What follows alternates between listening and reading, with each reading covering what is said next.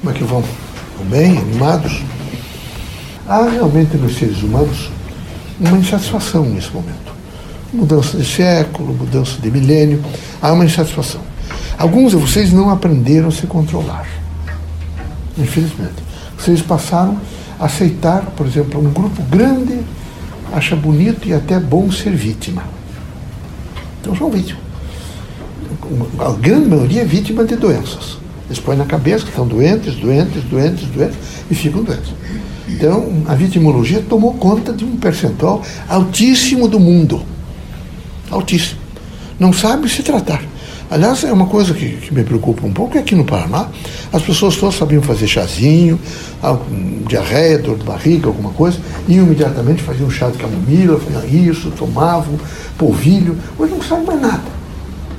Nada, absolutamente nada. Deixam-se depauperar, não, não, se, não se estruturam e continuam vítimas. Só se queixando, só se queixando. Eu pergunto para vocês o seguinte: quem se queixa tem quem perto? Quem de vocês aguenta alguém se queixando? Como é que você vai? Mais ou menos. Está bem? Mais ou menos. Ah, estou com dor, estou com isso, não durmo. Mas não, não contribui. E é preciso contribuir. Vocês todos têm que fazer uma contribuição para a vida de vocês. E saiam do estágio de vítima. Não há nada pior do que esse estágio de vítima, de se diminuir, não é? de se compor, evidentemente, em torno de si, é, comigo tudo acontece, eu sou infeliz, eu sou. É uma vítima. Isso é horrível. Então você tem que levantar os ombros, levantar a cabeça, aconteça o que acontecer, e se recompor como pessoa. E viver como um indivíduo ativo. Alguém que tem condições de reagir e de viver né, uma estrutura do bem.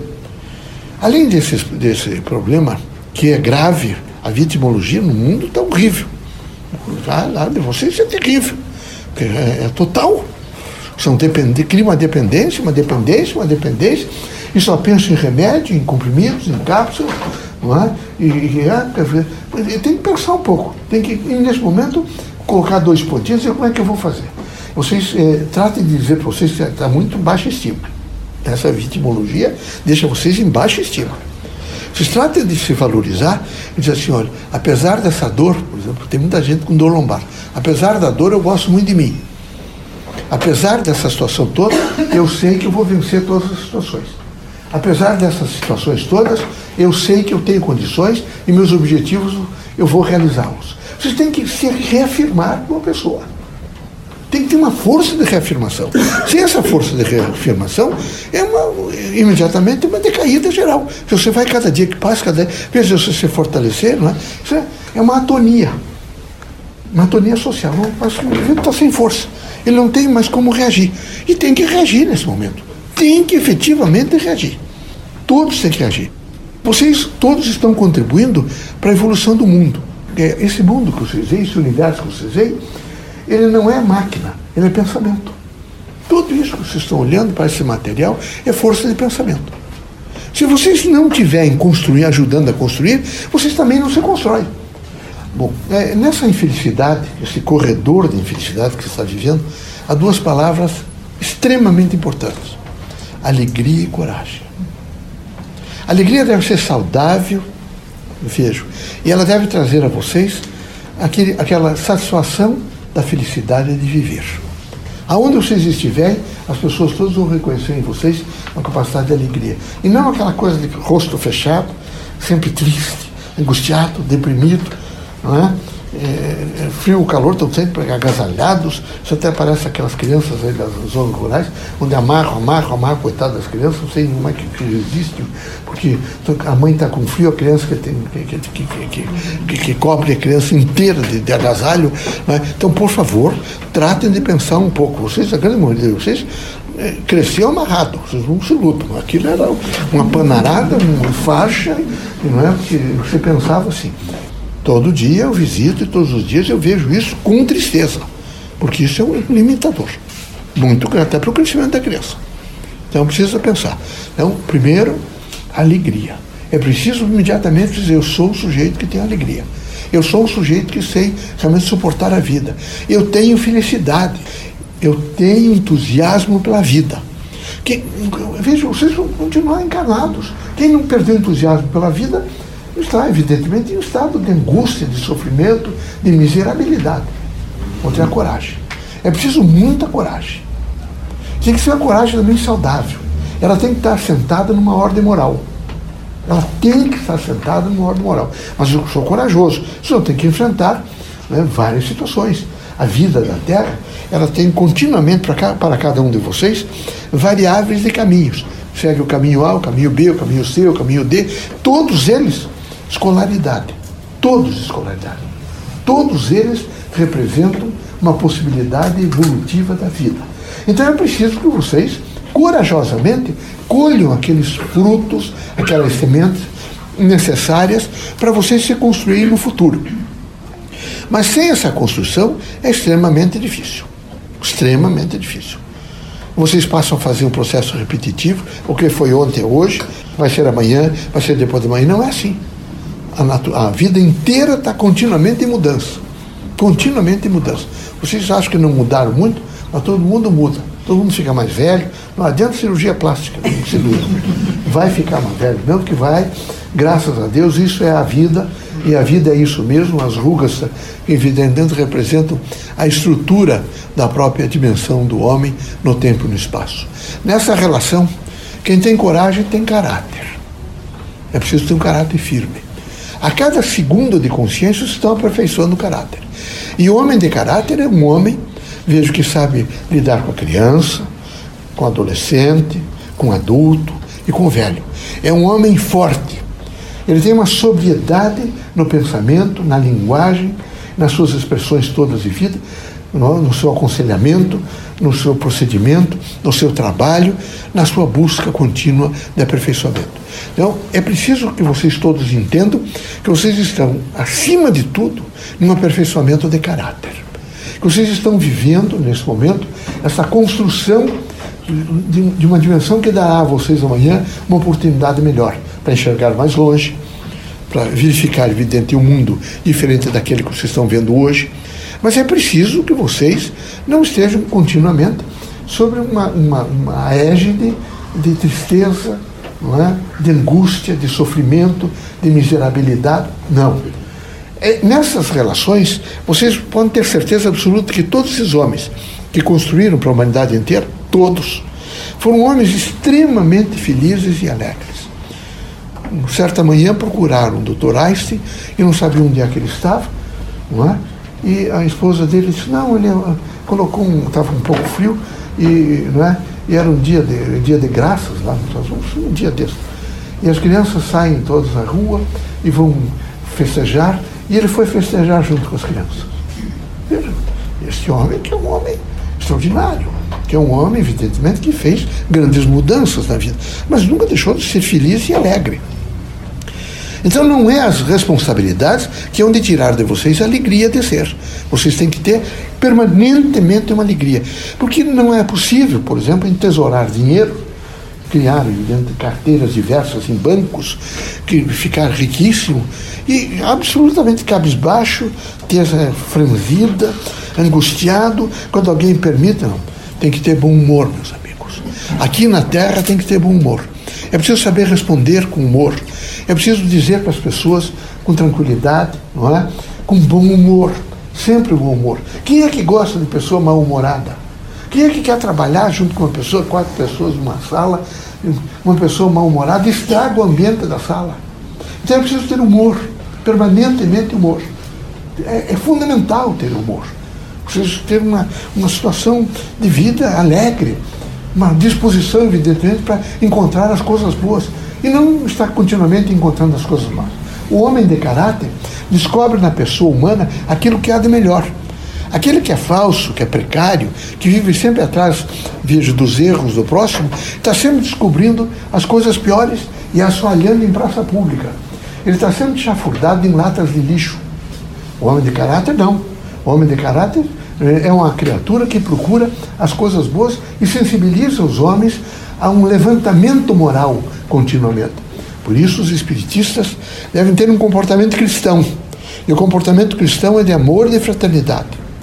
Devem ter, veja, uma preocupação contínua de procurar a verdade. Continuamente procurar a verdade.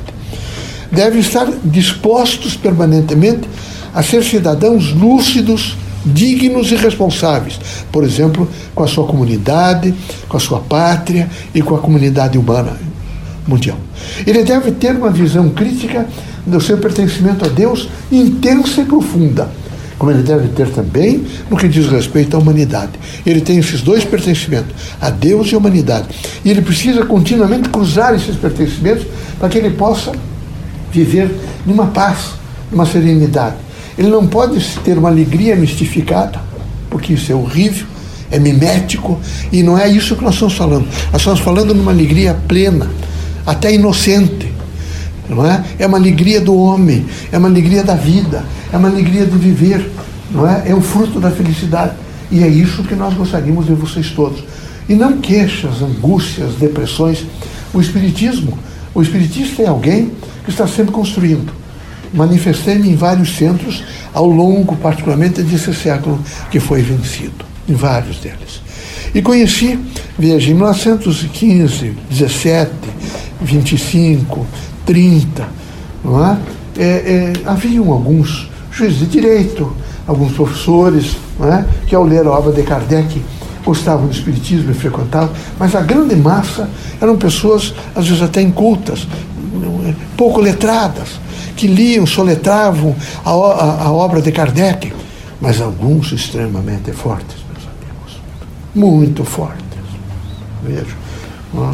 Então, nós éramos alguns, né, ligado a Bezerra de Menezes, a minha, Dias da Cruz, no Rio Grande do Sul, e que fazíamos, evidentemente, visitas, e nós temos essa condição de visitar vários lugares ao mesmo tempo. Então, eu conheci algumas pessoas extraordinárias.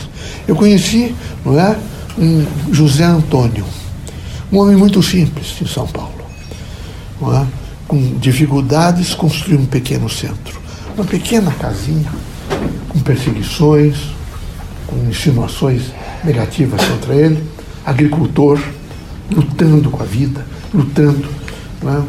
quase que seis filhos para criar, e sempre dimensionado no bem e na construção do bem e quando as pessoas, nas é, segundas, quartas e sextas, iam ao centro para buscar, buscar, evidentemente, uma, uma resposta à sua dor, e lá estava ele em prontidão para responder, intuitivamente ajudando as pessoas, intuitivamente dizendo às pessoas o que é que deviam fazer fazendo-lhes passe, compondo da melhor forma possível a força do bem. Nunca vi de maneira nenhuma este homem se queixar, nem se tornar vítima. A esposa desencarnou antes, ele continuou no seu grande trabalho né, de verdadeiro educador para com os filhos. E ali permanecendo, com grandes lutas, foi a algumas pessoas e conseguiu que os filhos fossem estudar em São Paulo. Que aquele tempo era difícil até, tinha só cursos complementares, fazia esse, esse curso primário, fazia um sentido complementar, e ele queria que os filhos fossem estudar. Trabalhava dia e noite. Até fazia, ele era um sujeito especializado, fazia até ternos, não sei se você sabe o que é terno. Fato. Sabe o que é fato? É, é, um, é, é um terno. Não é? E, costurava para as pessoas, alguns que queriam ajudá-lo iam lá e fazia caos. Então ficava às vezes até duas horas da madrugada com vela, porque não tinha luz. Vela com um exercício de fé contínua no Criador e em Jesus Cristo. Era um cristão por excelência e um espírita, evidentemente, de exemplo dignificador para toda a comunidade espírita. E ficou num trabalho fantástico até os últimos momentos. Conseguiu formar os filhos, um parece que foi para fazer esse curso de direito, chegou a promotor de justiça, ajudou o pai, o outro foi não é, é veterinário, um outro parece que foi, a, a, a, menina foi professora, e ele saiu um pouco daquela situação, mas nunca deixou o centro. Nunca. Permaneceu sempre com dignidade junto ao centro. Um dia conversando com ele, estou voltando à tabuada, irmão. Que tabuada, rapaz? Eu estou reaprendendo que eu, eu lia muito mal, agora meus filhos estão me ensinando. Já estou lendo melhor e estou escrevendo melhor. Mas por quê? Porque eu estou escrevendo para os presidiários. Já situação já naquele tempo não tinha aposentadoria, essa aposentadoria vem depois de Getúlio, né? Escrevendo para os presidiários, porque eles sofrem muito, eu quero mandar uma palavra amiga. estou tentando fazer, estou melhorando minha letra para poder chegar e eles poderem ler. Então, utilizou o tempo integralmente na construção de um mundo melhor. Vocês todos têm que pensar nessa construção. Tem que ter um pensamento de construção, um sentimento de construção, é? uma ação de construção e tem que ter uma disposição mental muito firme, mas muito firme. Todos devem hoje, ao sair daqui, se avaliar: será que eu não estou na escala do vida, de, de, de vítima? Será que eu não estou me vitimizando? Será que eu não tenho que levantar mais cedo, sair, dar umas três voltas na quadra, tomo, o dia que tiver sol, tomar um pouco de sol e parar de me queixar? Será que eu não tenho que fazer isso? Quem acredita em Deus, acredita efetivamente no seu campo missionário. E quem acredita no seu campo missionário é um homem forte, corajoso. Ele tem a chamada coragem moral. Que Deus ilumine vocês todos, que Jesus os ampare, que vocês possam nos ajudar a construir um mundo melhor. Esse mundo melhor há de ser um mundo de amor, de paz e de serenidade, porque há de ser um mundo, vejo, de conhecimento, de sabedoria e de mais justiça social. E eu sei que vocês são eh, efetivamente é, agentes em prontidão para ajudar a construir esse mundo melhor. Deus seja conosco, Deus os ilumine, sejam fortes, muito fortes mas muito fortes mesmo. Espírita não vive de perna quebrada a cada, a cada esquina. Não é? Fraturou a perna, vai lá no ortopedista, coloca o gesso, o dia seguinte está lá no centro. Não tem nada de estar tá, com essa história de permanentemente com queixo. Vai de muleta, mas vai de muleta. Viu? Não pode de maneira nenhuma ser aquela criatura sempre não é? fragilizada, fragilizada. Quem é que gosta dessa fragilidade? Eu pergunto se vocês gostam. Ninguém. Não é? sejam lúcidos e tenham a força do, do, do cristão e do espírita cristão. Sejam absolutamente lúcidos na humildade, na fraternidade e no amor. Portanto, são alegria e coragem. Alegria e coragem. É o binômio do homem forte e do homem de caráter. Tá bom?